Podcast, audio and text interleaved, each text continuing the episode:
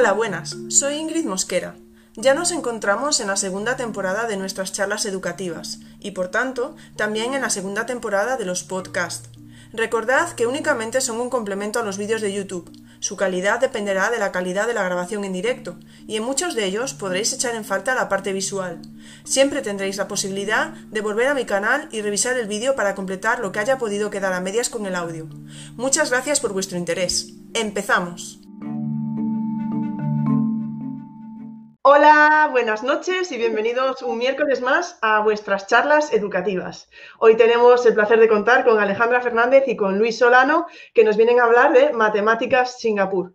Pero antes, como siempre, noticias de las charlas educativas. Y es que la semana que viene daremos un salto a la universidad para estar con una gran profesional que es la doctora Valle, Noelia, doctora Valle es el Twitter, y nos viene a hablar ni más ni menos que de educación híbrida, lo que le funciona, lo que no, cómo podemos llevarla a cabo. Yo creo que es un tema que se puede decir de candente actualidad y ahí estará ella para que le podáis hacer todas las preguntas que queráis. Si no la conocéis en Twitter, de verdad, es una crack y os recomiendo seguirla. Pero hablando de cracks, voy a presentaros a los dos que tenemos aquí hoy, que estoy encantadísima de contar con ellos.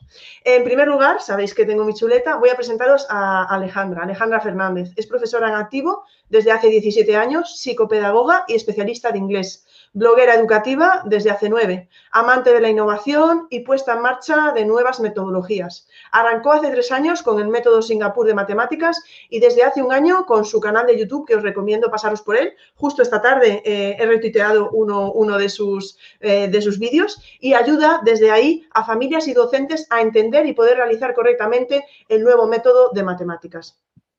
Paso ahora a presentaros también a, Luis Solano Nogales, si no me equivoco, ahora no lo estoy viendo. Es ingeniero y maestro en activo desde hace cinco años. Lleva cuatro años impartiendo matemáticas con la metodología Singapur. Es Google Certified Trainer porque piensa que toda herramienta sirve para intentar conseguir lo mejor de los estudiantes. Hace un año que también su canal de YouTube, en su canal de YouTube hace divulgación matemáticas, su canal Merlion Maths. Sabéis que todo este, toda, esta, información la podéis encontrar en sus twitters, por supuesto, en sus perfiles. Luis es de la opinión de que todos los estudiantes pueden conseguir lo que se propongan si se les ofrece la suficiente motivación y se les dedica tiempo, si les dedicamos tiempo para que puedan llegar a ello. Sin más, eh, Luis, Alejandra, muchísimas gracias por estar aquí hoy con nosotros. Muchísimas gracias al claustro virtual que nos acompaña. No os pongáis nerviosos, porque están ahí, están ahí, eh, ya os aviso que están ahí. Y Tenéis la palabra cuando queráis. Muchísimas gracias. Pues gracias a ti. La verdad es que eh, gracias por la oportunidad, ¿vale? Porque es mi primer directo chispas. Los que son de mi edad saben lo que quiere decir eso. Y, bueno, eh, la verdad es que es una pasada toda la iniciativa esta que, tienes entre manos. vamos a empezar pues, a hablar un poco de matemáticas Singapur en el aula, ¿vale? Eh, la, primera parte era presentarnos, pero como ya nos ha presentado Ingrid, pues pasamos un poco por encima. Y vamos al inicio de lo que vamos a ver, ¿vale? Vamos a ver primero qué son y qué no son las matemáticas Singapur. Luego, eh, Ale os contará la estructura de, una sesión, ¿vale? Luego os hablaré yo también un poco de, de, lo que es, cómo se evalúa aquí, que no es nada raro, y la herramienta muy importante que es el diario de aprendizaje, ¿vale? Y qué pasa con los deberes. Luego Alejandra, que es la que controla bien de esto, hablará de material manipulativo y digital. Y luego, eh, al final, empezaremos a contar algunas experiencias de, y vamos a poder conseguir resultados, los mismos resultados que tiene la gente de Singapur, solo adoptando su, metodología o hay que hacer algo más. ¿Vale? Pues nada, empezamos. Espero que os guste. Me encanta empezar con esta frase de Jerome Brunner, además, que es uno de los cracks, pilar fundamental de, de lo que hacen en Singapur y es eso, el pez será el último en descubrir el agua. O sea, estamos tan inmersos en lo nuestro y es que nos damos cuenta que hay un océano por ahí fuera que podríamos eh, adoptar lo mejor de ellos, que es lo que, precisamente lo que han hecho los de Singapur. ¿vale? Entonces, ¿qué son y qué no son? Bueno, pues eh, a lo que llamamos matemáticas Singapur, ¿vale? Realmente ellos no lo llaman así, no lo llaman nada, lo llaman matemáticas y ya. ¿Vale? Es un nombre de marketing, Matemáticas Singapur, para que quede bonito para exportar fuera. De hecho, ni siquiera se lo han puesto ellos, se han puesto los demás. Entonces, es el currículo que actualmente está implantado eh, en Singapur. Y esto ha ido evolucionando, no, ha salido de un día para otro. Ha ido evolucionando desde los años 80, ¿vale? Entonces, al principio, eh, ellos tenían el foco puesto en, el aprendizaje, bien, de los conceptos y en la resolución de problemas, ¿vale? Luego ya, después de ir desarrollándolo, a finales de los 90, ya empezaron a, meter diferentes formas de pensamiento, ¿vale? Pues creativo, crítico, basado en la investigación, o sea, les encanta este tipo de cosas porque es que sacan rendimiento de ello. Entonces, las actividades las hacemos en grupo. Se hacen en grupo siempre. No un día porque esta actividad mola la hacemos en grupos, no. Lo hacemos siempre en grupo. Hay una parte, que lo contará luego Alejandra, que la estructura de la sesión es así y hay que trabajar en grupo. Grupos pequeños y gran grupo, las dos cosas. Y entonces, como digo ahí, al final la resolución de problemas es lo importante, ¿vale? Entonces, vamos a ver eh, qué tienen de especial, ¿vale? Pues eso es un enfoque constructivo para que los alumnos puedan dominar cualquier concepto matemático, no son solo mecanizarlo, aprenderlo de memoria, porque el profe, que es el que sabe, se lo ha contado y tiene que ser así. Y sobre todo adquirir habilidades. ¿Para qué? Para utilizar todos esos conceptos para algo. Pero para algo no solo en mates, para algo en general. En cualquier otra asignatura, incluso en la vida. ¿Vale? O sea, no solo es aprendo mates, apruebo un examen, siguiente curso. no sirve para esto. Entonces, ¿qué, ¿qué, hicieron esta gente? Pues esta gente empezaron a mandar a sus profesores por ahí por el mundo a decir, a ver, aprended a ver qué es lo bueno que hacen los demás y luego lo traéis.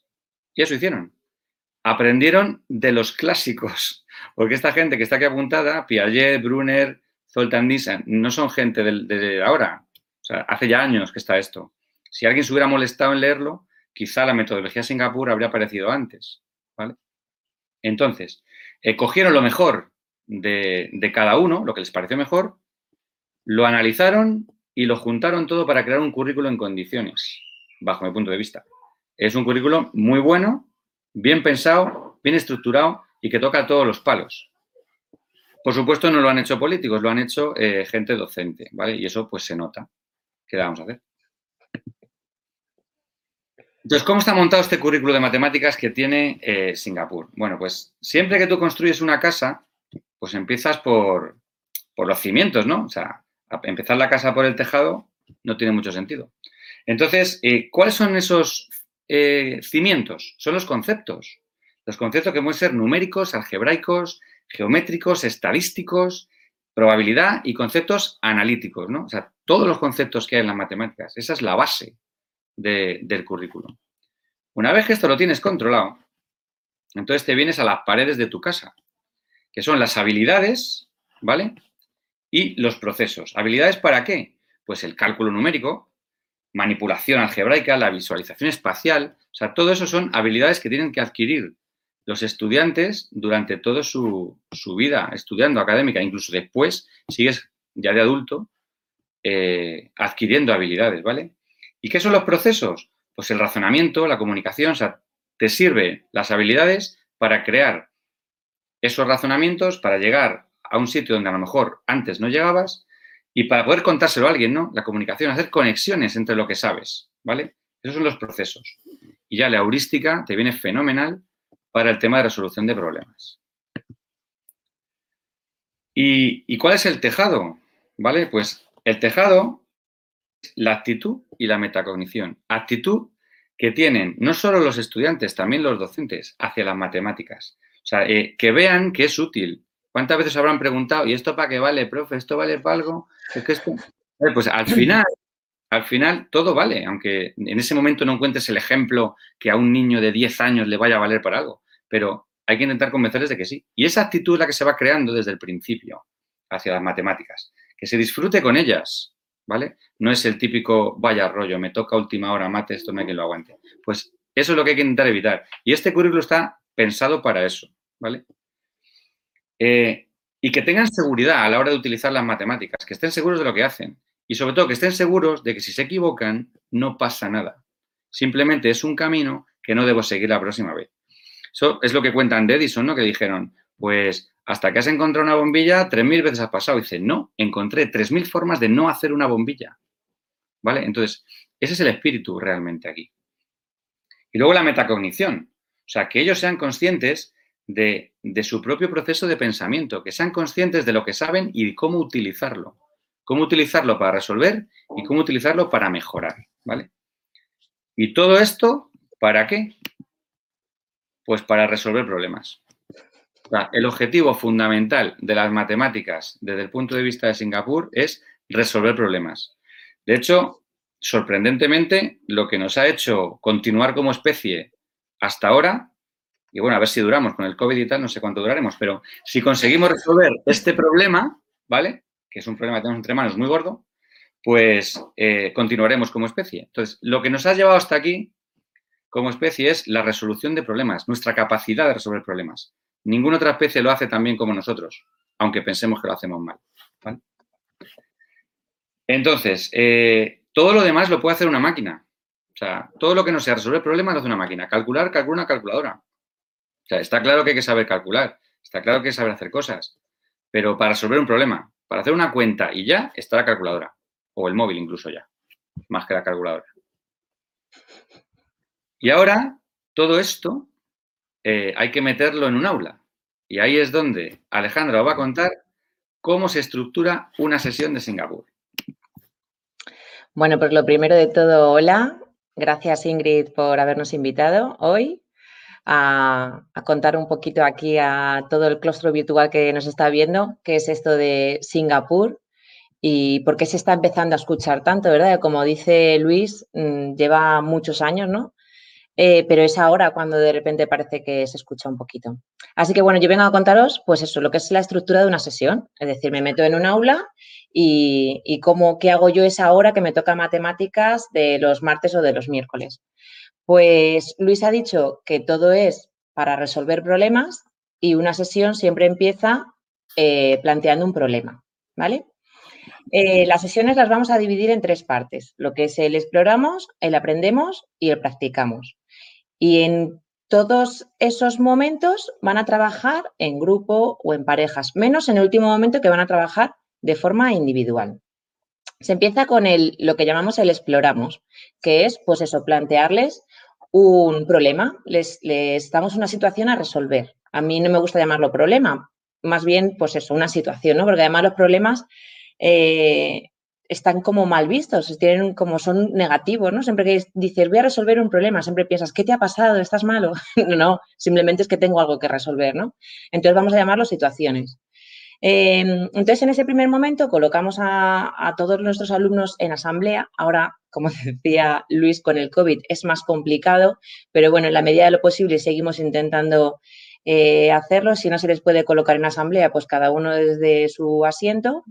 Y se les plantea, por ejemplo, esta imagen que yo os he puesto aquí, ¿no? ¿Cuántos globos hay en total? Pues lo primero de todo tienen que saber qué es un globo.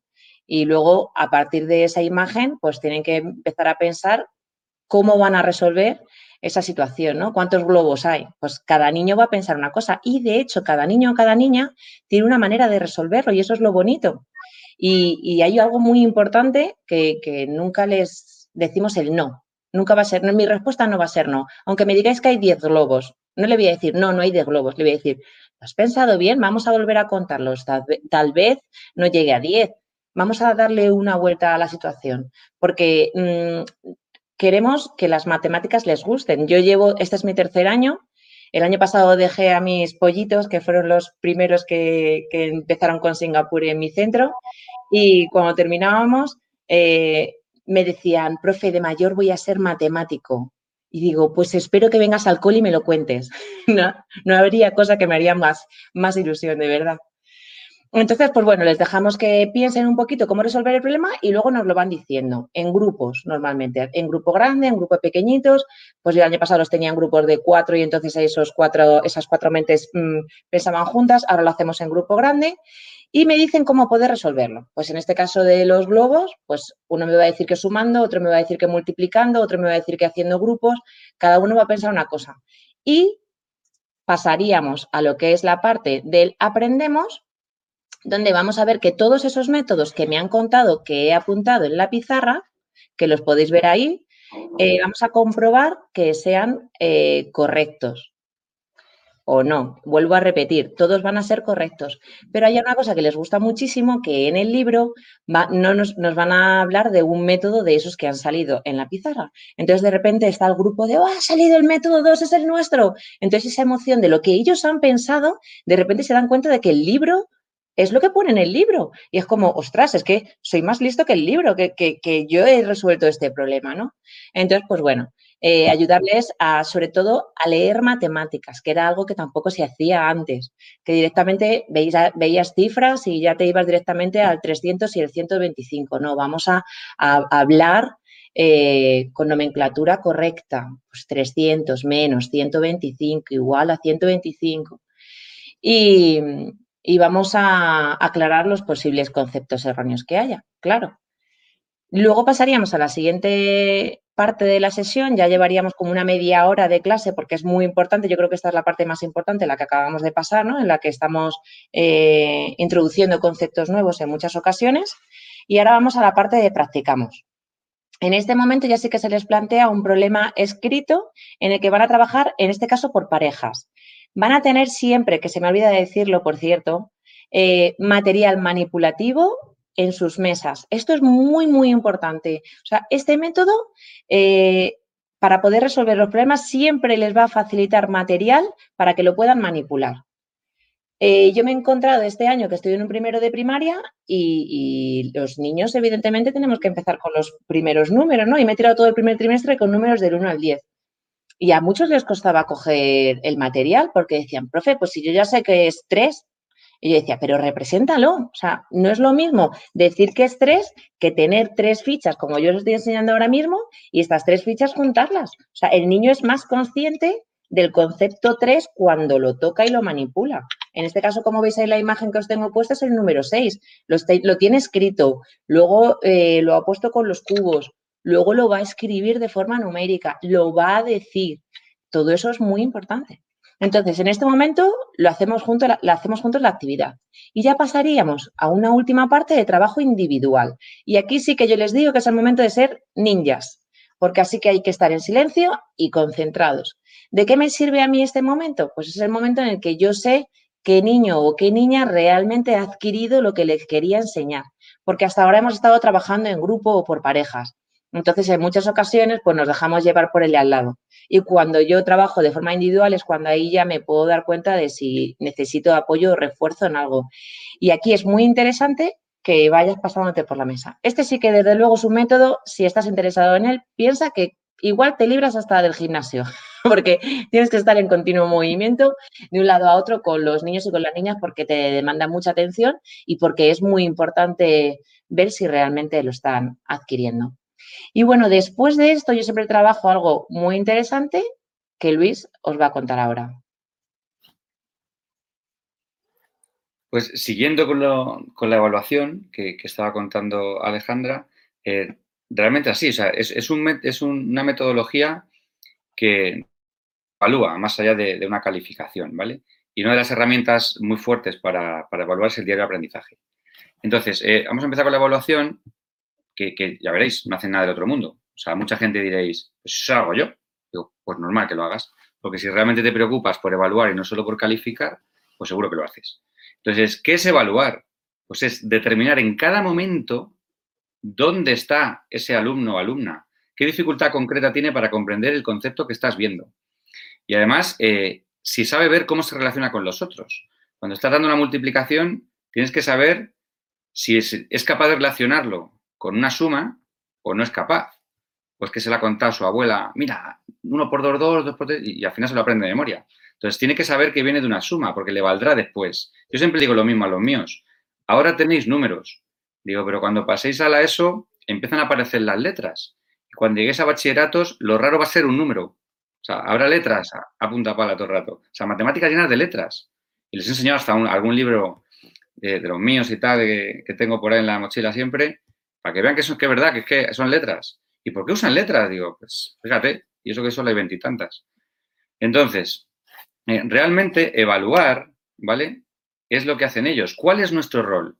Pues el que estaba diciendo Alejandra, tienes que pasearte por la clase y ver qué está haciendo cada uno, cómo interactúa con el grupo, cómo trabaja con su compañero de codo o de enfrente porque hay que decirle muy bien, sobre todo cuando son pequeños, eh, quién es tu compañero, es el de codo o el de enfrente, porque si eso no lo, no lo haces, empieza con su amigo.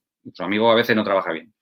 Entonces, eh, una vez que ellos tienen claro los grupos, trabajan, tienes que ver cómo trabaja con uno y cómo trabaja con el grupo. Incluso cómo trabaja en la clase. Hay gente que, que no quiere levantar la mano porque le da vergüenza. Yo, hay días que cuando veo que la gente no levanta la mano, prohíbo levantar la mano y me tienen que hacer una señal distinta que nadie más ve para yo saber que, es, que está preparado para contestar o para decir alguna cosa que quiera decir. Entonces, nuestro rol de profe en cualquier metodología, y en esta especialmente, pues debe ser ofrecer oportunidades para que aprendan. O sea, proporcionarles retos que estén en su zona de desarrollo próximo, que por eso estaba aquí Piaget y compañía, ¿no? Y, observar es la principal vía de evaluación. O sea, ¿cuántas veces nosotros no habremos dicho, pues en los grupos pequeños de profes, en el recreo, donde sea, dices, pero si yo no necesito hacer exámenes para, evaluar, si los hago porque así sus padres pueden saber cómo va. O sea, lo hacemos así, o sea, no, no lo necesitas, pero claro, como tienes que justificar realmente lo que pasa ahí, pues necesitas alguna prueba escrita. Para mí tiene el mismo valor que cualquier otra, pero bueno, siempre lo digo cuando empezamos el curso. Entonces, la observación es el principal eh, método de evaluación que tienes aquí, ¿vale? Y por supuesto hay una prueba escrita, porque no hay nada más eh, que les produzca mayor tensión que estar delante de una hoja él solo frente al reloj. Porque al final los exámenes duran lo que duran. Que luego le dejamos más tiempo, depende del curso, ¿no? Le vas dejando más tiempo. O sea, yo hay veces que les he dejado pues el tiempo que haga falta. Eh, en, primero y segundo hasta hemos seguido al día siguiente. Hemos parado el examen y hemos ido al siguiente. ¿Por qué? Porque es que un niño de primero no va a ir a, su casa a decirle, me han preguntado esto, ¿cómo se hace? Pues eso no, eso lo hace uno más mayor. Uno de primero lo para, sigue después del recreo, sigue al día siguiente. Si da igual, si al final lo que importa es que sepa hacerlo. Y entonces, eh, ¿qué tienen que tener los exámenes estos? ¿Qué es lo que hacen ellos? Actividades similares a las que haces en clase. Nada de innovar. O sea, nada de decir, voy a preguntarles esto para ver quién es el flipado que me lo sabe contestar. Eh, no, no puedes innovar en un examen, porque lo que vas a hacer es frustrarles además. O sea, si ya contrarreloj y, y tienen que pensar algo, pues tiene que ser algo que le hayas contado. Muy parecido. Entonces, añades una pregunta reto, pero para motivar a esos 3, 4, 5 que siempre hay en clase y que también necesitan esa atención. O sea, si tienes a alguien con altas capacidades en clase, no le puedes dejar ahí, venga, tú como te lo sabes, ahí te quedas. No, a esa persona hay que engancharla y motivarla. Para eso están estas preguntas reto. El que puede llega, el que no sabe que no pasa nada. Entonces, hay que valorar esta prueba con lo que tú has hecho en clase. O sea, yo he tenido en este primer trimestre alumnos, ¿vale? Que me han suspendido absolutamente todos los exámenes, con un cuatro y pico. Y han aprobado el trimestre. ¿Por qué? Porque cuando yo les he preguntado en clase, se lo ha sabido todas las veces. Todas. Entonces, ¿alguna movida tiene con el examen? Que no ha sabido eh, contestarme la pregunta. Por supuesto, no se merece suspender en ningún caso. Pero claro, los exámenes es verdad que la media no le da porque ha suspendido todos. Y si yo le pregunto a alguien que le estoy mirando fijamente, esperando una respuesta, eso tiene mucha más presión que la hoja de papel, aunque ellos no lo perciban, ¿vale? Yo tengo un amigo que, me, lo, que me lo ha dicho varias veces, es, si tú quieres un diamante necesitas presión, si no es carbono y ya, ¿vale? Entonces, eh, es verdad que necesitan presión, pero bueno, hay que saber manejarla. Y ellos tienen que entender que la presión es necesaria, pero no les condiciona, ¿vale? Y entonces aquí está la otra gran herramienta súper potente para evaluar, que es el diario de aprendizaje. O sea, el diario de aprendizaje es un diario como el que pueden contar sus movidas de lo que le ha pasado ese día, pero en matemáticas. Entonces es, ¿qué has aprendido hoy? Cuéntamelo. Y te lo cuentas a tu diario y otro día te lo lees. Y ese diario te, te sirve para escribirte y tus pensamientos convertirlos en palabras. Y entonces es como si estuvieras contando a alguien. Y la mejor forma de aprender de, saber si sabes algo es contándoselo a otro. Cuando se lo estás contando a otro, si te trabas, está claro que no lo controlas. Algo tendrás que repasar. Entonces, esta forma de hacerlo es buenísima. Y entonces, aprenden a comunicar su pensamiento. Ese es el objetivo que tiene.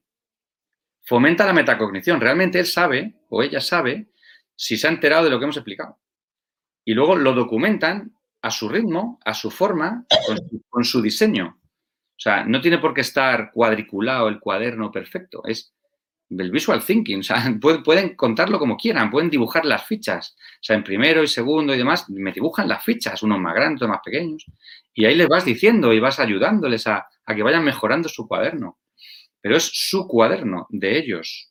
Puede estar todo lo guardinado que tú quieras, o sea, no estamos analizando su presentación, estamos analizando si realmente se ha enterado y su estructura de pensamiento es la correcta para el concepto que estamos aprendiendo, ¿vale?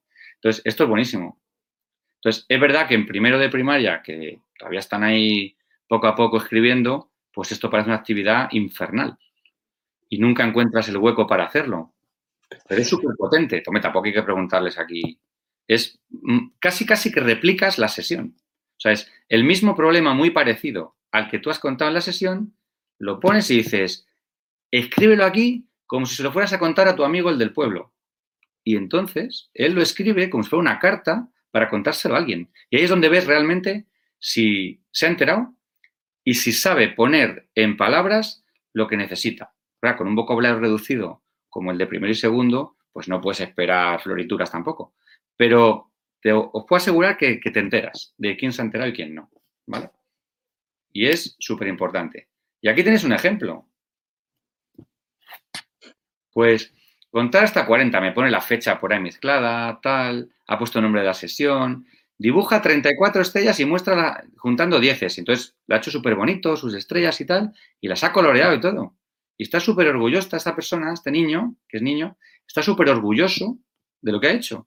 Y yo estoy orgulloso de lo que ha aprendido. O sea, es que esto es fenomenal. Aquí tienes uno, pues otro. Entonces tiene que contar en dieces y porque os pongo de pequeños porque molan más. O sea, ves la ternura que tienen ahí, que se la han currado, que han intentado hacer las rayas con los cuadraditos del cuaderno.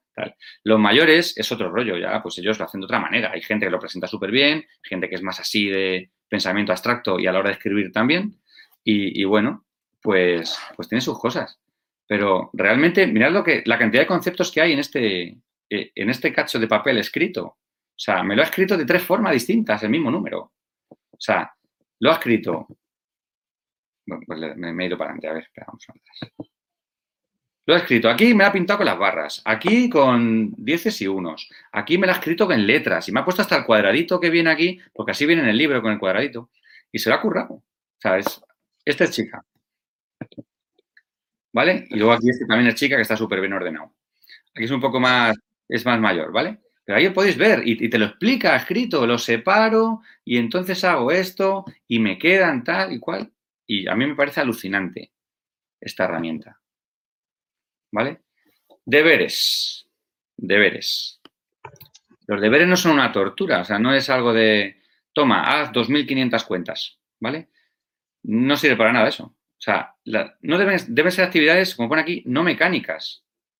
O sea, en lugar de mandar cuentas, es mejor mandar un problema de una línea que realmente se resuelva con una cuenta y ya está. Y si quieren mandar una cuenta porque estás practicando cálculo, que, está bien, pues manda un par de ellas y que las hagan de varias formas. Porque si mandas 550 cuentas para hacerlas de una única forma, pues aparte de aburrirse, mogollón, pues no va a aprender mucho más, porque va a aprender un proceso mecánico que solo hace la calculadora también. Entonces, si es capaz de hacer una cuenta de varias formas, yo siempre les digo lo mismo. Hazlo de dos formas. Una, que es la que te gusta, y otra, que es la que comprueba que está bien hecha. Digo, si una de las dos no te, si no te dan lo mismo, una de las dos o las dos están mal. Tienes que hacer otra vez para ver qué ha pasado. Entonces, lo más importante es que aprendan de su error. O sea, yo, eh, había un alumno que me decía, es que mi madre, si, si me sale mal una cuenta, me pone otras tres. Digo, pues no será mejor que veas la misma cuenta que has fallado a ver dónde está el error. Entonces buscas el error y cuando lo has encontrado, haces otra para que veas que ese error ya no lo cometes. Pero no hagas tres más en plan castigo, porque no sirve para nada. Luego, los deberes que se mandan deben estar completamente alineados con los conceptos vistos en clase o con algo que tú quieras repasar, ¿vale? El currículo de Singapur, que lo llaman currículum en espiral y tal, queda muy bonita la frase, yo personalmente creo que no repasa lo suficiente determinadas cosas en determinados puntos, ¿vale? Pero esto es una opinión. O sea, a ellos les funciona fenomenal, ahí están los resultados. ¿Quién soy yo para decirle algo a esta gente que están los primeros en Teams con mucha diferencia sobre la media, ¿vale? Pero sí que creo que en, España, en determinados puntos, merece la pena hacer determinados repasos, ¿vale? Entonces, mandar una cuenta de vez en cuando, un par de ellas para hacer de varias formas, eh, tampoco es malo, ¿vale? Y luego, eh, lo importante de estos deberes no es que se pegue dos horas entretenido haciendo algo, ¿vale? Sino que piense y aplique lo que acaba de aprender y sobre todo que lo explique con sus palabras o con dibujos o como mejor le parezca. ¿Vale? En cursos bajos, los dibujos es lo que prima. En cursos más altos, pues ya empiezan a escribir más, también tienen más vocabulario y tienen más soltura. Entonces es normal. Y va evolucionando. Este tipo de diario va evolucionando. ¿Vale? Y ahora os dejo con, con, Alejandra de material manipulativo que, como ha dicho ella, es fundamental. O sea, es Brunner empezaba diciendo concreto, pictórico, abstracto. Pues sí, Luis, justo era, es lo que voy a empezar contando, ¿no? El enfoque CPA. Empezamos con lo concreto, continuamos con lo pictórico para terminar el abstracto. Que, y entonces para esto, evidentemente, es indispensable el uso del material manipulativo en el aula y en casa, ¿vale? Eh, que ahí es donde os voy a contar ahora un poquito. En clase es muy importante reservar un espacio para guardar todo este material. Eh, en esta imagen eh, veis los cubos, veis el tamaño de los cubos respecto a las manos de los niños. Y evidentemente no solo hay cubos, hay cubos, hay formas geométricas, hay encajables, hay, o sea, hay muchísimo material. Entonces, lo primero que te planteas con este método es dónde meto tanto material en las aulas, que somos 25 o 30, 27, 28, ahora con el COVID somos 20, pero bueno, el espacio sigue siendo el mismo. Yo ahora lo tengo repartido por bolsas individuales porque no se puede compartir el material, pero aún así cada niño y cada niña tiene su material y material específico que se va a trabajar en esa sesión, no todo el material de golpe. Y siempre que les vas a, vas a introducir algo nuevo, eh, le tienes que presentar el material. Y además es un día como muy especial porque. Material nuevo y qué vamos a tener hoy, y qué vamos a manipular y qué será y qué me va a tocar a mí, qué color me va a tocar a mí. Pero como veis, eh, es muy motivador. Eh, tenemos dos tipos de material, el material comprado y el material creado. El material comprado suele ser el que tenemos en el aula y el material creado es el que invito a las familias a tener en sus casas. Todo esto empezó con el, confinamiento en marzo, porque claro, eh, las clases de Singapur había que, mm, hacer, grabarlas eh, para los alumnos, porque no podías dar una sesión simplemente diciéndoles a los ejercicios 3 y 4 de la página 26, ¿no? Debían entender qué era lo que tenían que hacer. Entonces empecé a grabarme, claro, pero es que ni yo tenía material porque nos vinimos, como todos, a nuestras casas sin nada. Entonces de repente me encontré con que, claro, esos policubos que están ahí muy bonitos, que los tengo aquí ahora, mira, eh, para jugar en el aula fenomenal, pero yo cómo les podía enseñar a los niños si no tenía ese material aquí? Pues ¿qué hice? Estuve buscando en casa eh, algo parecido a los policubos y encontré las piezas de Lego. Entonces las piezas de Lego de mis hijos hacían lo mismo. ¿Qué me sirvió? Se lo conté a las familias y casi todo el mundo en su casa tiene piezas de Lego de Playmobil y entonces fueron las que empezaron a utilizar por los cubos.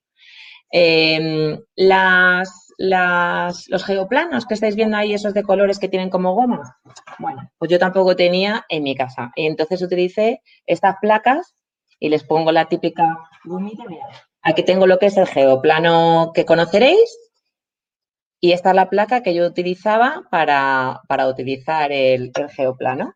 Entonces con la goma, este mismo triángulo, pues lo puedo hacer aquí. ¿Por qué? Porque es importante que el niño vea que es un triángulo. Es importante que el niño vea que un triángulo tiene tres lados, que son iguales o diferentes o aparecen entre sí, pero lo tienen que manipular, lo tienen que tener. Yo en esta unidad me lo pasé pipa, pipa mejor que si lo hubiésemos hecho desde el colegio, porque entonces les pedí que buscasen por su casa eh, figuras esféricas, eh, que buscasen policubos, que buscasen pirámides. Entonces, pues mi madre tiene un despertador en forma de pirámide, eh, pero que en realidad es la Torre Eiffel que se la trajo de cuando estuvo en París. Y me lo iban enseñando todo. Entonces es muy motivador. De verdad que, algo que podía ser negativo, que es que teníamos que dar las clases desde casa, pues al final terminó siendo algo positivo. Y luego, unos un básico, eh, los, los tapones de leche. ¿Por qué? Porque si no tengo piezas de Lego, porque a mi hijo o a mi hija no le gustan las piezas de Lego, pues lo puedo hacer con tapones de leche. Otro básico, la huevera. La huevera la puedo utilizar eh, para hacer multiplicaciones, para hacer sumas, para hacer grupos. Nosotros utilizamos mucho en primero y segundo, yo estoy en primero y segundo casi siempre, las rejillas de 10 para empezar con los números. Entonces, que no tengo una rejilla de 10 o que sí la tengo porque en realidad, como veis, podría ser muy fácil porque lo podría hacer con rotulador, pues me busco una huevera de 10 o de 12 y la corto o de 8 y le añado. Y entonces aquí puedo jugar. Y entonces, pues lo puedo hacer con los policubos o lo puedo hacer con garbanzos. La idea es buscar el qué y el cómo para que así los niños se sientan cómodos, motivados, que entiendan y que participen sobre todo. Eso es lo mejor.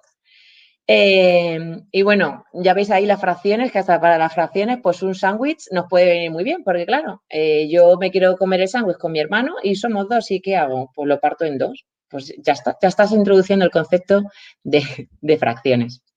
Y bueno, luego la parte digital, eh, tanto si estamos confinados como si no, que hoy en día yo creo que es muy importante eh, toda la parte digital. Sí que hay muchas herramientas y muchas apps que ya trabajan de esta forma. Muchas, muchas no, pero sí que algunas. Y entonces eh, hemos decidido ponerlas aquí por si las necesitáis, ¿vale? Luego os dejaremos la presentación y entonces ahí podéis acceder a ellas. Em, la ventaja, pues que se puede compartir con las familias. Entonces las familias desde su casa pues las pueden usar, porque al final en el colegio pues tienes más herramientas. Yo os voy a dejar aquí mis, mis favoritas. Em, estas, ¿vale? Son las generales que yo he encontrado y que he ido buscando por internet y que yo las he adaptado más a mis alumnos para lo que yo quería. Y las de abajo las he creado yo, porque igual que creo el material manipulativo con una huevera, pues también lo he creado de forma digital para poder jugar. Entonces, esta que veis aquí, la de Math Learning, la utilizo muchísimo porque tiene para trabajar, pues otra vez volvemos a la rejilla de 10 o a la huevera que os he enseñado antes, bueno, pues con esto. Y entonces, pues además, eh, podemos trabajar desde lo concreto, con mariquitas o con estrellitas, y, queda mucho, la, representación es mucho mejor, ¿no? Porque yo planteo que el, problema que les planteo aquí, por ejemplo, pues es que había cinco mariquitas y llegaron cuatro más. ¿Cuántas tengo en total? Entonces, no solamente lo estoy haciendo con los cubos, sino que además están viendo las mariquitas. Luego esta, Luis, mm. ¿Nos puedes decir tú algo de ella? ¿Que la conocerás más? Sí. Eh, eh, esta es para. Es una en la que puedes hacer resolución de problemas con el método de barras, ¿vale? Que es una herramienta súper potente para resolver eh, cierto tipo de problemas, ¿vale? Entonces, que la pongo la, la misma. Aquí, ¿vale? Entonces, en esta, en esta herramienta, en, la caja que está aquí arriba, el texto este de aquí, ahí escribes tú el problema, ¿no? Escribes ahí el tipo, el que quieras, el texto, ¿no? del, problema como tal. Y luego tienes opciones para ir metiendo barras. Y a la vez que metes las barras, te permite hacer la operación. De manera que ya te va indicando que si yo pongo una barra y al lado pongo otra, estoy sumando. Si pongo una barra y debajo pongo otra, las estoy comparando, a ver cuál es mayor o menor. Entonces, comparar es restar para ver una diferencia. Entonces, es, bastante potente esa herramienta en ese sentido. Esta la, busqué en su día. es verdad que está en la mayoría en inglés, eso es cierto, ¿vale? Sí. La busqué en su día porque había familias que querían practicar un poco el, modelo de barras en casa y no sabían muy bien cómo, cómo manejarse con las barras. Y, esto les sirvió, ¿vale? Vale. Gracias, Luis. Es que, eh, pues eso, que lo tenía y digo, esta la he utilizado yo poco. Pero el modelo de barras no hemos hablado de él. No. Es que, te puedes meter con él y estar nada más que dos horas hablando solo del modelo de barras. Sí, pero es una gran herramienta, ¿vale? Que os suene a los que estáis por ahí detrás el modelo de barras para resolución de problemas, que es muy interesante. Bueno, eh, siguiente página. A ver, aquí estoy. Em, esta es, se llama Choi Theater y esta es muy visual y muy colorida y les encanta a los niños porque está como más hasta Es en inglés, es lo que decía Luis, todo lo que hemos encontrado es en inglés. Pero, por ejemplo, aquí abajo que tienes la recta numérica, eh, pues la vas saltando con ranitas. Y encima, además, cuando lo pones encima, pues la ranita 1 tiene que llegar a la 3 y entonces cada saltito va sonando... Y entonces, pues bueno, eh, está muy bien, de verdad. Y luego además tiene juegos. No solamente la herramienta, sino que luego además tiene algunos juegos. Y luego, pues aquí os he traído tres ejemplillos de las cosas que yo he ido creando. Por ejemplo, este, que además es el vídeo que he subido justo hoy, que decía antes Ingrid, eh, es para ayudar a las familias. Yo sobre todo lo hago para ayudar a las familias que están eh, no, no, perdidas, pero sí que demandan esa ayuda, porque realmente es un método que cuando te enfrentas a él por primera vez, eh, es muy diferente, ¿no? Y dices, si estás haciendo una suma, pero ¿por qué tienes que hacer tres operaciones para sumar 9 más 6? Pues es muy importante por todo lo que viene después, no a lo mejor por la suma en sí. Entonces, pues bueno, em, aquí yo les he ido grabando vídeos como hace Luis y de esta manera, pues aquí los tienen ordenados por los temas que vamos trabajando. Les he puesto el kit de primeros auxilios que enlaza a estas páginas para que ellos puedan trabajar de forma online. Y luego en cada uno de los pasitos, pues tienen una ficha eh, para poder realizar con esos retos que contaba Luis y que así están mucho más motivados. Luego, uh, que me voy. Eh, luego la siguiente página, la siguiente, el siguiente juego que creé, porque fue, por ejemplo, el año pasado para las multiplicaciones, que, que creé este Pac-Man matemático, como lo llamamos, y entonces pues se lo pasaron muy bien. Y, y, aquí, sobre todo lo creé porque la multiplicación en Singapur se hace al revés. Si lo dices así, suena como un poco más, no lo hacemos bien, pero bueno, eh, todo el mundo dice, es que la estáis haciendo al revés, porque no decimos lo típico de 2 por 1, 2, 2 por 3, 6, sino que lo hacemos al revés, ¿no? Y además lo llamamos veces, porque 3 veces 2 son 6 y 4 veces 2 son 8. Entonces tuve que crear mi propio juego porque no encontraba ningún juego online que, que le sirviese. A lo mejor ahora si siguiese buscando, encontraba. Y luego este, de este estoy muy orgullosa porque fue el primero que creé, que lo creé el año pasado con el confinamiento. Y entonces este además, los juegos que tiene online de cada una de las cosas que vamos repasando, eh, también lo he creado yo. Y me lo pasé pipa, tengo que reconocer, eh, haciendo este juego para mis niños y niñas que teníamos un momento muy duro, el que vivimos el año pasado, que lo seguimos viviendo, pero bueno, gracias a Dios por lo menos estamos en las aulas. Y entonces era una manera de que siguiesen repasando y trabajando eh, las matemáticas, pero de una forma un poco divertida. además, les decía que se pusieran el, bañador cada vez que fueran a jugar, porque estaban en el tobogán acuático de Singapur. Así que nada, bueno, eh, hasta aquí la parte de material. Luis, todos tuyos. Entonces, bueno, pues con todo lo que hemos visto, eh, con todo lo que hemos visto que ellos, son capaces de hacer, ¿vale? ¿Podemos conseguir sus resultados? adoptando su método. O sea, podemos conseguir alumnos y alumnas eh, que tengan esa capacidad de resolución de problemas, que tengan esa sensación de que nadie les está juzgando si se equivocan, sino que ellos pueden equivocarse sin problemas y eso es solo un camino que no deben seguir para la próxima. Que, son alumnos y alumnas resilientes, ¿no? que son capaces de sobreponerse a casi todo. Porque así es como les han eh, enseñado, pero en mates y en todo porque es su forma de, ser. Pues hombre, eh, ellos son Singapur, nosotros somos España. O sea, la cultura es muy diferente y la cultura impacta, ¿vale? Entonces, eh, podemos implantar su currículum aquí, cogerlo y ponerlo, pero hay que hacer adaptaciones, ¿vale? Hay que hacer determinadas adaptaciones. Pongo aquí la foto de, este modelo con traje porque el ejemplo más gráfico de, cómo adaptar esto es, tú vas por un centro comercial, ves en el escaparate un traje y dices, joder, qué chulo ese traje. Luego te lo pruebas y te queda regular. Dices, joder, pues no me queda como al muñeco que está ahí en el maniquí. Y te lo tienen que arreglar. Entonces, te viene el de la tienda o alguien que sepa, un sastre y tal, y te toca aquí, de aquí, pim, pam, pum, y ya entonces te deja el, el traje niquelado, ¿vale? Entonces, esto, vamos, mi, mi suegro siempre me decía, dice, lo mal hecho que está ese y lo bien que le queda el traje, ¿no? Pues igual. ¿Vale? Entonces esto es un poco parecido. Es, hay que adaptar las cosas. No podemos coger su currículum tal cual y ponerlo aquí, porque no va a funcionar. Porque su, forma de ver la, educación es distinta de la nuestra. Su forma de, respetar eh, al docente es distinta de la nuestra. Porque su, su capaz, vamos, su inversión en educación no tiene que ver con la nuestra son muchas cosas, ¿vale? Y a nivel social también es muy diferente. Ellos quieren ser los mejores, quieren serlo, ¿vale? Nosotros eh, tenemos gente que todavía no hemos conseguido transmitir que es necesario ser los mejores, porque ellos fueron conscientes de cuando salieron y se independizaron y tal, de que no tenían nada nada más que capital humano. Entonces, ese capital humano es el que necesitaban usar para aflorar como país, después de la guerra y de las historias de independencia. Entonces, que es un tema histórico y, y claro, la sociedad no es igual que la nuestra.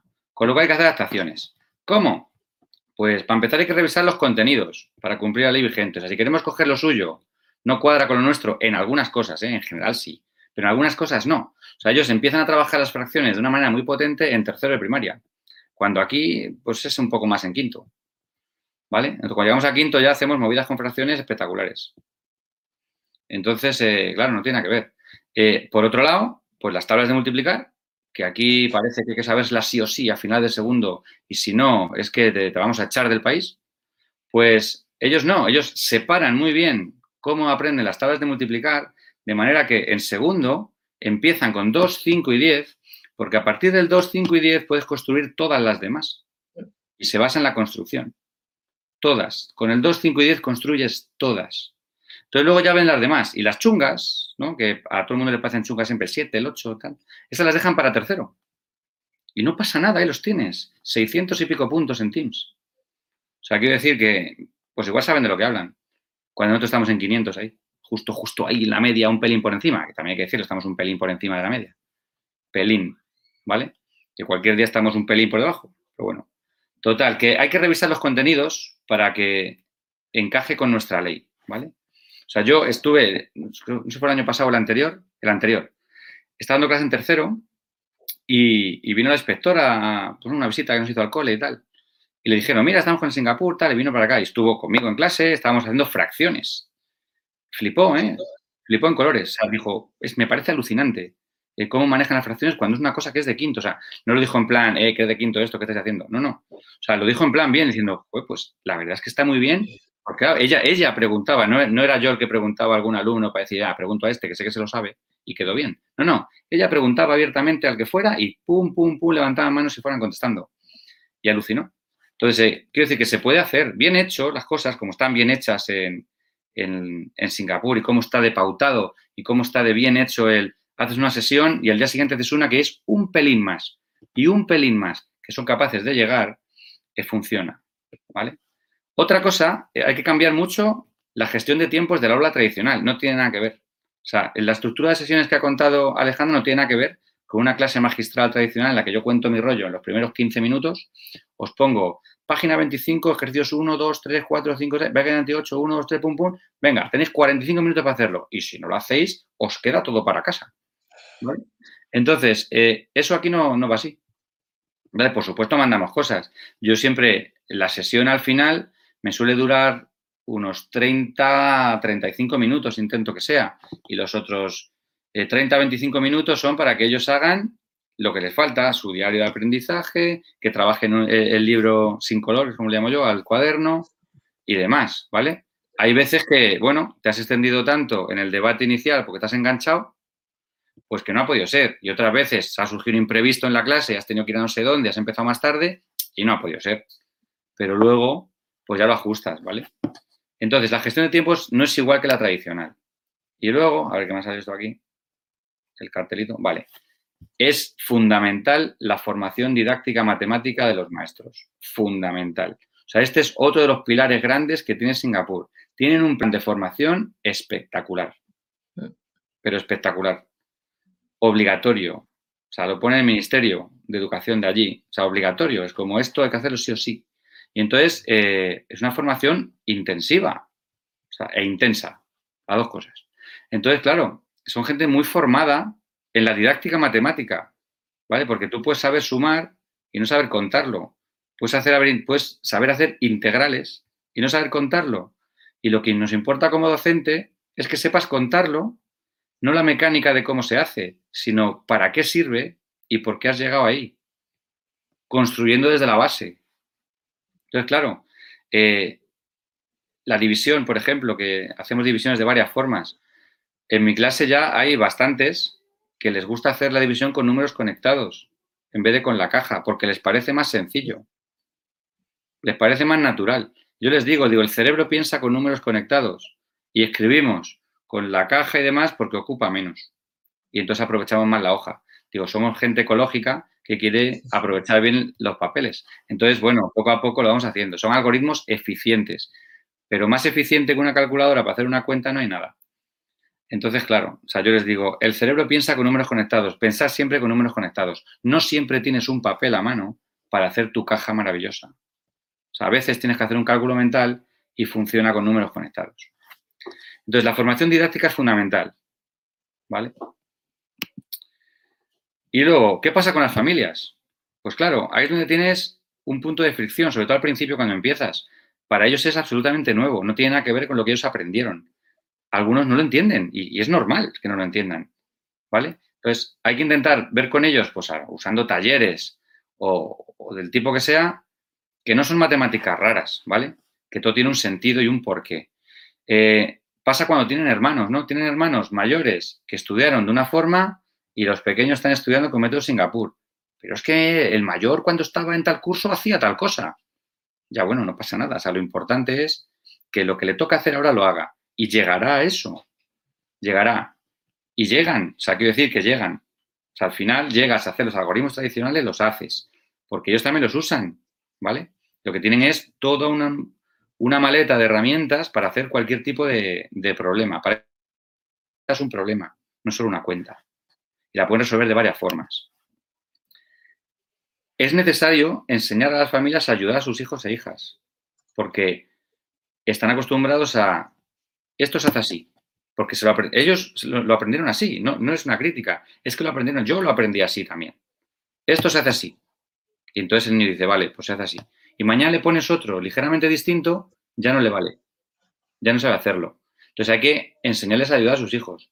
Y aquí, bueno, pues cada uno tiene su vida, cada uno tiene su tiempo y, cuesta, ¿vale? Esos son los problemillas que te encuentras cuando despliegas un método como este, ¿vale? Cuesta.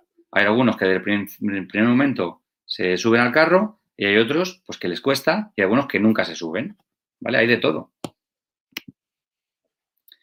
Y luego, fundamental, lo que he dicho, organizar talleres para que vean cómo trabajamos en clase y que intenten hacerlo de la misma forma. Igual no tienen que hacer tanta parafernalia como hacemos nosotros, que tenemos toda la hora para estar trabajando y tal. Cuando los niños llegan a casa por la tarde a las cinco y pico, meriendan, tal, te dan las seis, seis y pico, pues no te vas a poner una hora con las fichas y tal, porque claro, ellos han venido de trabajar también en sus trabajos, estarán hasta el gorro de todo y no se van a poner otras tres horas a hacer esto, ¿vale? Entonces hay que entenderlo. Entonces, las dudas deben resolverse en clase. En clase, que es donde estamos nosotros. Ahí es donde se resuelven. ¿Que en casa es una ayuda? Sí, en ser una ayuda. Hay casos en los que, de hecho, es muy necesaria la ayuda. Pero las dudas principales, las gordas, tienen que hacerse en clase, que es donde estamos nosotros. Es que es nuestro trabajo también. O sea, que pasa, nos pagan. Y nos gusta hacerlo además. ¿Vale? Y bueno, pues ahora es el turno vuestro. Alejandra, ¿tú cuenta alguna experiencia tuya que hayas visto relevante de, con familias o con algo? A ver, yo sobre todo las familias es, eh, vengo a contar un poco lo que cuentas tú, ¿no? Yo el año pasado con las tablas de multiplicar eh, tenía un niño obsesionado con aprendérselas de memoria y yo, fue lo primero que le dijimos en la reunión de familias a las familias, por favor, este año no nos vamos a aprender las tablas de multiplicar. O sea, vamos a enseñarles el concepto de la multiplicación, que ya bastante tiene en sí. Y como dice Luisa, a enseñarles a, conseguir eh, trabajar todas las tablas con el 2, la del 5 y la del 10, y el 3 y el 4 también. Pero bueno, y, es que es impresionante. Eh, ¿Cómo les ves luego eh, que te hacen el 8 veces 7? Y, se ven llegar a él sin saberse ni la tabla del 8 ni la tabla del 7. Y es porque se sale la tabla del 4. Entonces, bueno, es, impresionante. Entonces, a las familias cuando se lo explicas, eh, de, primera les suena raro, muy raro, pero cuando luego escuchan razonar a sus hijos, es impresionante. Ahí me encantaría grabarles en esas sesiones que digo del principio de que ellos son los que, o sea, la pizarra que os he enseñado antes, esos métodos que estaban escritos con mi letra, pero los han dicho ellos. O sea, ellos son los que me han dicho cómo tenía que escribirlo yo. Entonces, eh, eh, alucinante. De verdad que yo muchas veces decía que haya una cámara en clase para que lo vean las familias, porque luego no se lo creen. Dicen, es que, no, es que yo a mí me han resuelto problemas que de repente me quedaba mirando y digo, pues tienes razón, no, a mí no se me había ocurrido. Porque claro, yo en mi casa planteo dos o tres suposiciones cuando yo les voy a plantear el problema y ellos me dan seis. Pues de esas seis que me dan, tres ya las había pensado, pero otras tres son nuevas que se les ha ocurrido a ellas. Que es que además los niños tienen una imaginación increíble. Entonces esto lo llevas al área de matemáticas y es que es brutal. Sí. Yo he visto, a, mí me ha ah, pasado No, no, perdón. Me, Sigue, sigue. Es que eh, tenéis un montón de preguntas, que lo sepáis, ¿eh? Seguid, seguid. Sí, bueno, dos notas y ya. No, no, no, lo que quieras. Es que pensé, como os quedasteis callados los dos, pensé que habíais terminado. No, pues es que esta anécdota yo es, es, yo he tenido un alumno en clase, ¿vale? En cuarto año pasado, que ahora lo tengo en quinto, y resolvió un problema de una manera mucho más fácil que yo. ¿Vale? O sea, cuando me lo dijo, he hecho esto y tal, digo, espectacular, o sea, mucho más fácil que la mía, mucho mejor, mejor incluso. O sea, no más fácil, era más fácil y mejor. Entonces dije yo, más orgullo no pude sentir. Es que eh, realmente es como, claro, tú que tienes pues mucho más conocimientos que ellos, pues al final intentas tal. Y ellos que tienen eh, la cabeza que tienen, el punto que tienen, con los conocimientos que tienen, y le claro, es que ellos ven la, vida de un modo más sencillo que nosotros. Y ahí se vio el ejemplo. Mucho más fácil. De hecho, ya, bueno, me, apunté la solución y cuando fui a otra clase, ahora lo mismo, digo, así es, espectacular solución. Y, muy buena. Y luego la otra anécdota que cuento siempre es lo de las veces, ¿no? Las tablas de multiplicar. Si da lo mismo, 2 por 3 que 3 por 2, siempre dice lo mismo, ¿no? Yo siempre les digo que cuando tú tienes un problema y tienes que representarlo, la multiplicación que tengas que hacer tiene que representar el problema, ¿vale? Entonces, 2 veces 3 no es lo mismo que 3 veces 2. Y el ejemplo que yo les pongo, que sí que el resultado es el mismo, digo, desde el punto de vista del cálculo, el resultado es el mismo. Y si tienes que solo calcular la cuenta, haz la que mejor te sepas. Pero si tienes que escribírmela para que represente mi problema, intenta escribirla bien. Entonces, yo les pongo siempre el mismo ejemplo, que no es lo mismo 5 por 7 que 7 por 5, ¿vale? Y el ejemplo siempre es que cojo a uno, un alumno, fulanito, digo, pues este tiene que hacer 5 ejercicios de lunes a viernes, los 7 días de la semana. Y luego cojo a otro y digo, y este otro tiene que hacer 7 eh, ejercicios, 5 días. Digo, ¿cuántos ejercicios hacen? 2.35, hacen lo mismo. Digo, ya, pero uno de ellos libra el fin de semana. Uno pringa todos los días, de lunes a domingo, y el otro no, porque hace siete ejercicios de lunes a viernes. Sábado y domingo se va al parque. Entonces ahí es donde ven claro que, ostras, pues es verdad que la situación no es igual. Por eso, porque la cuenta no es la misma. Da el mismo resultado, pero no es la misma. Entonces, ese tipo de anécdotas son las que al final eh, utilizo como justificación ¿no? en las reuniones de padres para decirles, por esta razón decimos que no es lo mismo. Y es importante que intenten poner la cuenta que cuadra con tu problema. Luego ya más adelante, desde el punto de vista del cálculo, te da igual, ¿vale? Porque es conmutativa. Entonces, claro, te sirve luego para dar la conmutativa. Pero cuando estás escribiendo una cuenta, tiene que representar tu problema, si no estás haciendo otra cosa. Pues ya todas las dudas que tengáis, que por eso lo pongo aquí, ¿no? La duda es uno de los nombres de la inteligencia. Pues tenemos un claustro virtual muy inteligente. además, de, además de un Además de un montón de comentarios, porque hemos quedado todos de verdad, pero alucinados con vuestra charla, nos ha encantado. Eh, obviamente todos lo estamos diciendo, esto no es solo para matemáticas. Hasta ah, Yolanda por ahí, una compañera preguntaba eh, si no lo había también para otras. Y yo justo hace unos años había investigado algo de la comprensión lectora en Singapur y de lo del método en espiral, etcétera. Entonces, pues eh, me sonaba, ¿no? Entonces, a ver, son eh, innovadores o lo hacen de un modo diferente en, todo, ¿no? Como decías, Luis. Bueno, voy a irme a las preguntas porque solo faltaría ya. Eh, vamos a ver que voy por, tengo que irme muy arriba. Aquí Begoña lanzaba la primera. Me pregunto si participan todos los niños, porque siempre hay niños que contestan antes cuando se lanza una pregunta. Eh, intentas, bueno, yo vuelvo a repetir que he estado, siempre en primero y segundo de primaria y entonces ahí les encanta participar a todos. Probablemente Luis, ya cuando suba más arriba, ya es cuando les, a lo mejor les da un poco de reparo, pero los míos se pelean y yo intento que participen todos, todos los días. O sea, es que te da tiempo en la sesión a que participen todos, ¿no? Y entonces ellos se enfadan porque, y, ¿por qué a mí no me has dicho? Porque mi método, y a mí me... Y yo sí, que os voy a escuchar a todos. Entonces, como trabajamos en grupo, eh, siempre tengo un portavoz que cada semana rota. y entonces el portavoz del grupo es el que habla y hablan todos los grupos. O sea, le doy opción a todos a que nos cuenten su método. O sea, que todos hablan en una sesión. Por increíble que parezca, pero así es. Y yo creo, que la, y yo creo que la pregunta de Dolores, eh, yo creo que la comentó Luis, ¿verdad? Cuando habló de diferentes métodos en vez de levantar la mano, ¿no? Levanta la mano, te una señal. Son las dos cosas que hago. Lo de la señal, ¿vale? Entonces te, vamos, te ponen el pulgar así o te ponen alguna señal, ¿vale? Y vamos, que eso es porque lo aprendí de, otra profe que me lo contó. Y entonces, y luego lo, que comentaban ahí de, que le da vergüenza, ¿es eso o lo del portavoz? Al que sé que le da vergüenza, le suelo poner de portavoz. Entonces le va a tocar hablar. Entonces ya otra vez ya no le da vergüenza, por lo cual ya no tienes que forzarle a ser portavoz. Bueno, tengo que decir también que no estoy poniendo comentarios, pero creo que había gente de confinamiento, un par de Susanas por ahí, que daban las gracias también a Alex por, cosas de, bueno, por, lo de tobogán y tal. Tenemos por ahí el claustro virtual eh, dándoos las gracias también. Eh, Stephanie, que pregunta si existen instrumentos de evaluación para hacer el seguimiento de los diarios de aprendizaje. Eso hay, es, es coger y leer. O sea, es coger y mirarlo. No hay más. O sea, yo, yo, lo que hago, ¿eh? O sea, voy, los cojo de vez en cuando, los voy mirando, porque de hecho además eh, hago fotos para luego guardármelas para presentaciones o para cosas, de las cosas que me han resultado interesantes, pero lo hago así, mirando. O sea, ahí es, ese trabajo que no te quitas. Tenemos a Miriam que pregunta, ¿los nervios que pueden tener son indicadores? ¿Qué hacéis para trabajar esos nervios? Es que la metodología desde el principio tienes que crear tú como profe un clima en el aula en el que el error eh, no es que no exista, sino que el error es algo más, ¿vale? O sea, no, da, lo mismo hacerlo bien que mal. O sea, nadie te pone ni mala cara ni buena cara. O sea, tú simplemente se hace. Y cuando alguien está cometiendo errores, tú lo que le haces es preguntas. Y le haces otra pregunta y otra y otra y otra, hasta que él mismo o ella misma se da cuenta de que lo está diciendo no es correcto. Y entonces se autocorrige.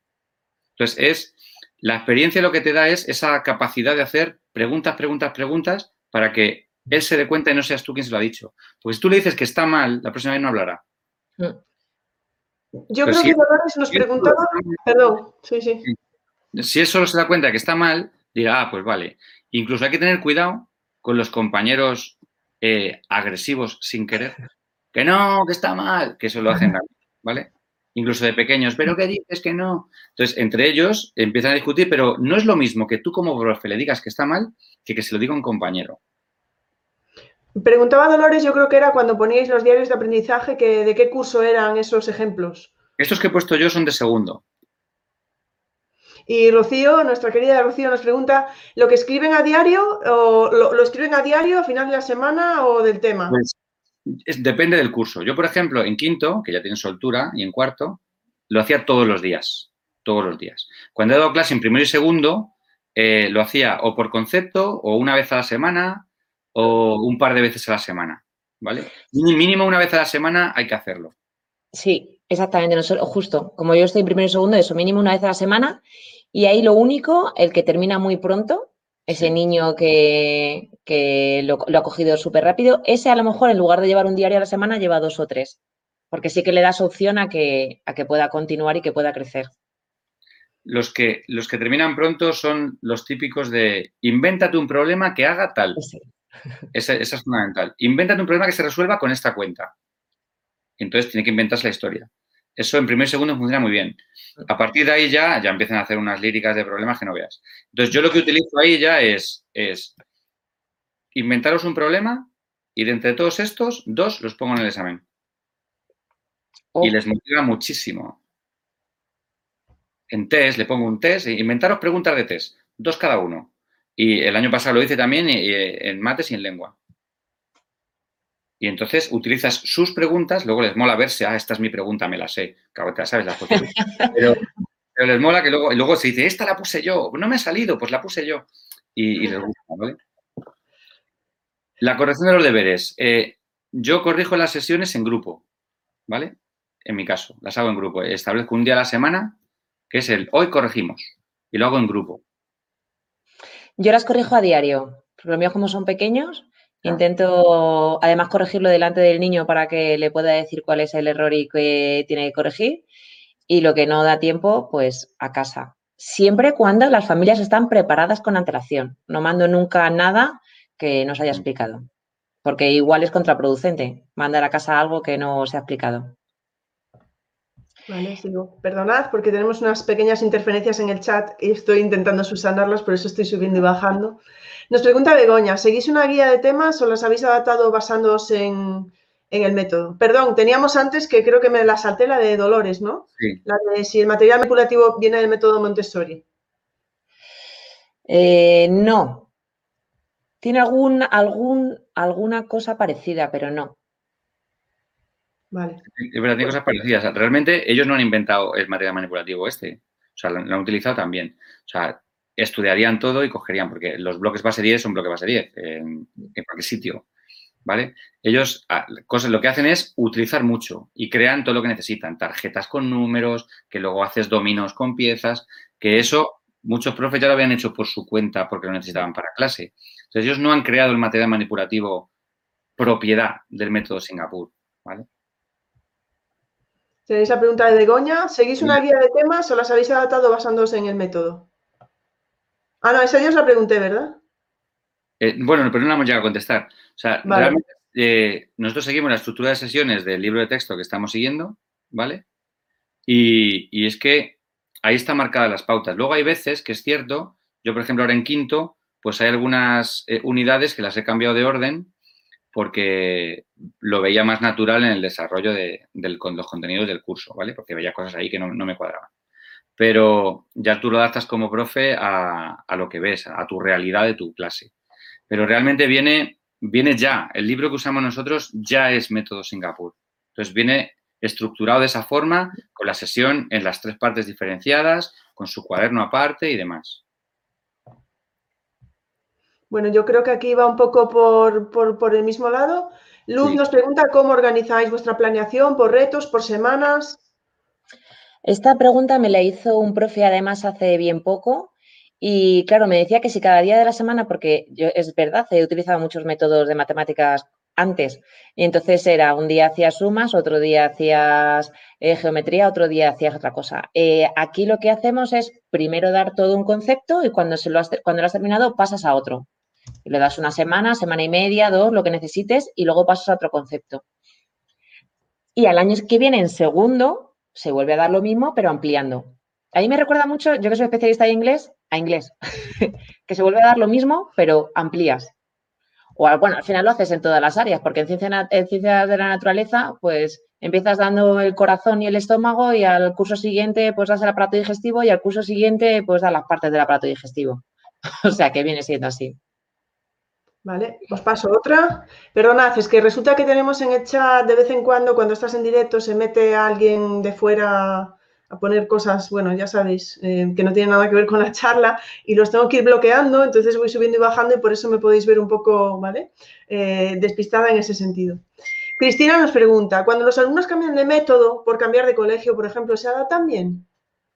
Es perfectamente. Yo tengo una, una en mi clase ahora que estamos en quinto que entró nueva en el cole el año pasado en cuarto. Entonces, lo único que hice yo fue quedar con ella algunos recreos, ¿vale? Al principio, justo, para explicarle, pues, lo de las distintas formas de sumar, las distintas formas de operar, que la suma no es una, cosa mecánica, sino que funciona de esta manera y está en quinto perfectamente. Quinto, ¿eh? Hay decir que, con un contenido que hemos pasado por un primero, un segundo, un tercero. O entró en cuarto y se encontró con todo el pastel de que ni siquiera el vocabulario era el mismo, entonces, por eso estuvimos, pues, cuatro, o sea, era dos, dos, dos recreos por semana durante un mes, para poner un poco al día. Y, bien, se puso al día rápido. yo creo que Cristina iba por los dos lados, porque luego hace esta otra pregunta. ¿Vale? Los, cuando se incorporan al centro. Entonces yo creo que también iba por el lado de si se van del centro. Se van del centro. Entonces, ahí yo siempre digo lo mismo. Las matemáticas son matemáticas. ¿Mm? Entonces, si tú pasas de una metodología como esta, que has aprendido tus conceptos matemáticos, te vas a otro cole y te ponen una cuenta, pues tú la resuelves. Otra cosa es que el profesor te censure porque estás utilizando un método muy raro que él no entiende. Eso ya es diferente. ¿Vale? Entonces, si te pones a hacer circulitos para dividir, pues igual dices, ¿qué, estás haciendo? Cuando haces una caja. Entonces, va a depender de la capacidad de adaptación que tenga eh, el profe que tenga en el otro cole y de que quiera ponerse a, a mirar, pues esto que está haciendo tiene sentido. Pero las mates son mates. Bueno, me voy a arriesgar porque siempre me confundo con numerable. Yo voy a decir que es Luis. Todas las semanas me confundo. Todas las semanas es que yo de verdad que soy, soy malísima para esto. ¿eh? Yo lo conozco, hablo con él, hablamos por Twitter y seguro que me estoy... Yo diría que es Luis, por favor. Yo diría que es Luis también, ¿eh? ¿Yo? ¿Sí? Yo creo que sí, ¿verdad? Bueno, os dice si os habéis encontrado con este problema. ¿Cómo afrontáis el paso de lo práctico, aplicado y tangible a lo abstracto y más riguroso en el método Singapur? Pues yo creo que es lo bonito de este método, ¿no? Que es de los pocos que, parte de lo práctico, lo aplicado de lo tangible para llegar a lo abstracto. O sea, casi siempre eh, encuentras la forma de poder llegar a ello. De hecho, es que es así como entiendes lo abstracto, porque antes has, visto la otra parte. Sí, yo lo que, lo que más he visto que, nos ha costado, o sea, pasar de, la parte pictórica a la parte algebraica, ¿no? O sea, a, lo que son símbolos y tal, creo que les cuesta menos que pasar de la parte concreta a la pictórica, eh, en los casos que yo me he encontrado.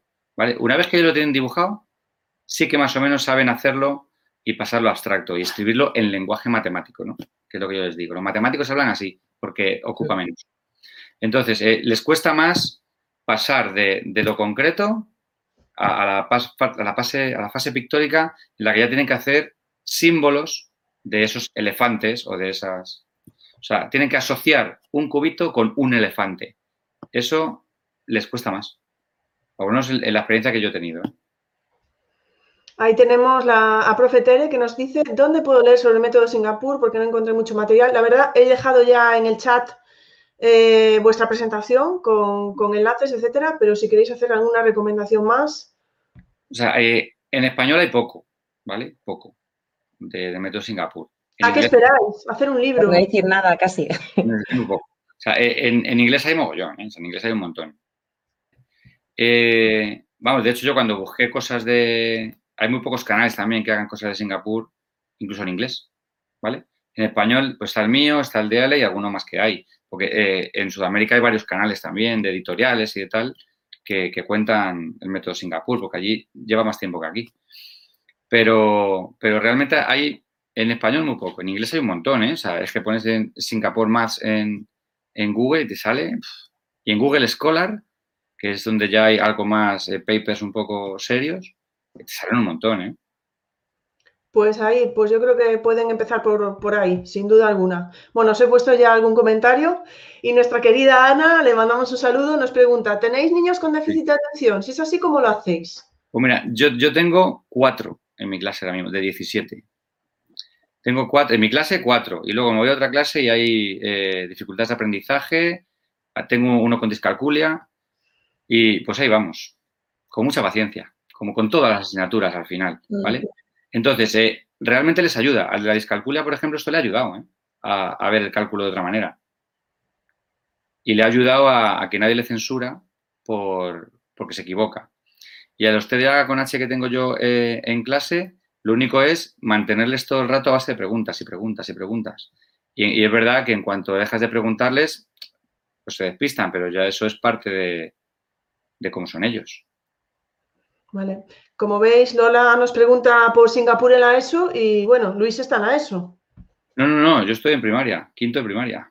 Ah, te estaba entendiendo que estabas hablando antes de, la ESO. Sí, o sea, alguna cosa hemos hecho, pero realmente nosotros ahora en el cole estamos en quinto, es el, curso más avanzado que tenemos con metodología Singapur. O sea, en la ESO existe y en bachillerato también. O sea, en, Singapur llegan hasta el final.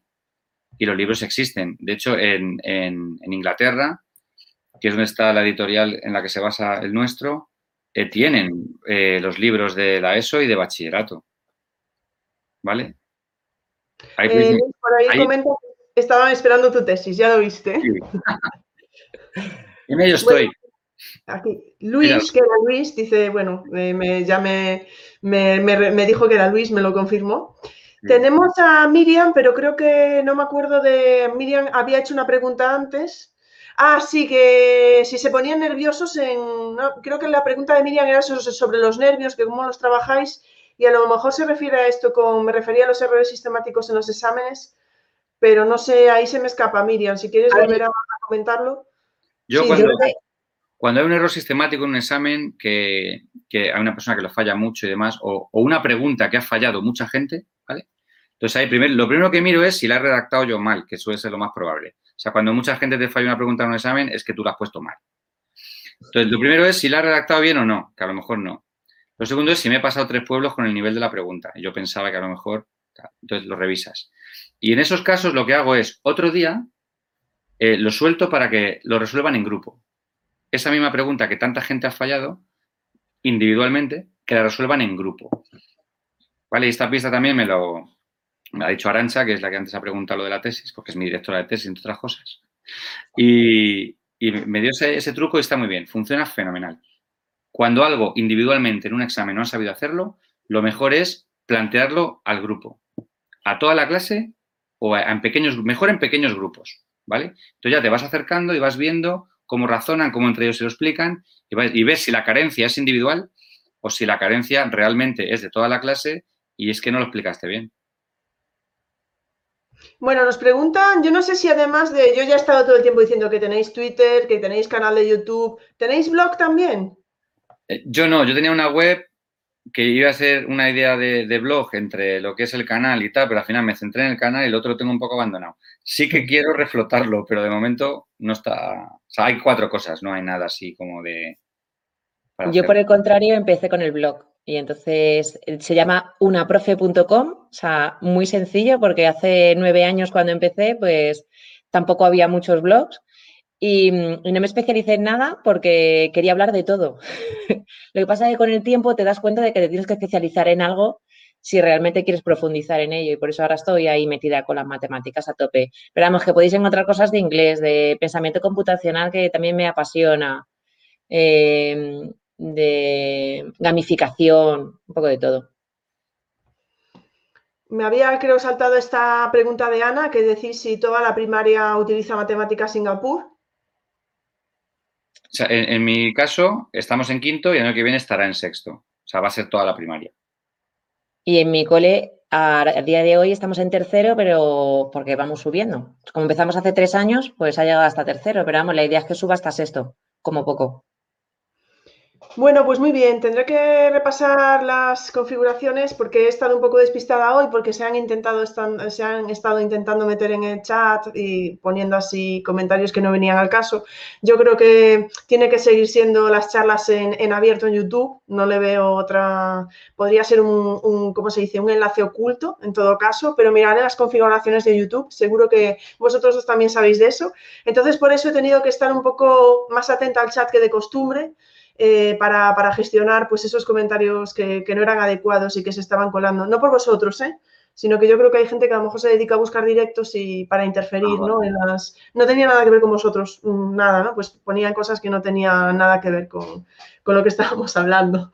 Vamos, no, creo que ni que supieran de qué era. Entonces, pues veo que además lo estaban como intentando con diferentes perfiles, ¿no? Y esa fue un poco, si me notasteis, un poco distraída. Espero no haberme saltado ninguna pregunta. Está, hay muchísimos comentarios, luego lo vais a poder ver porque el chat queda grabado.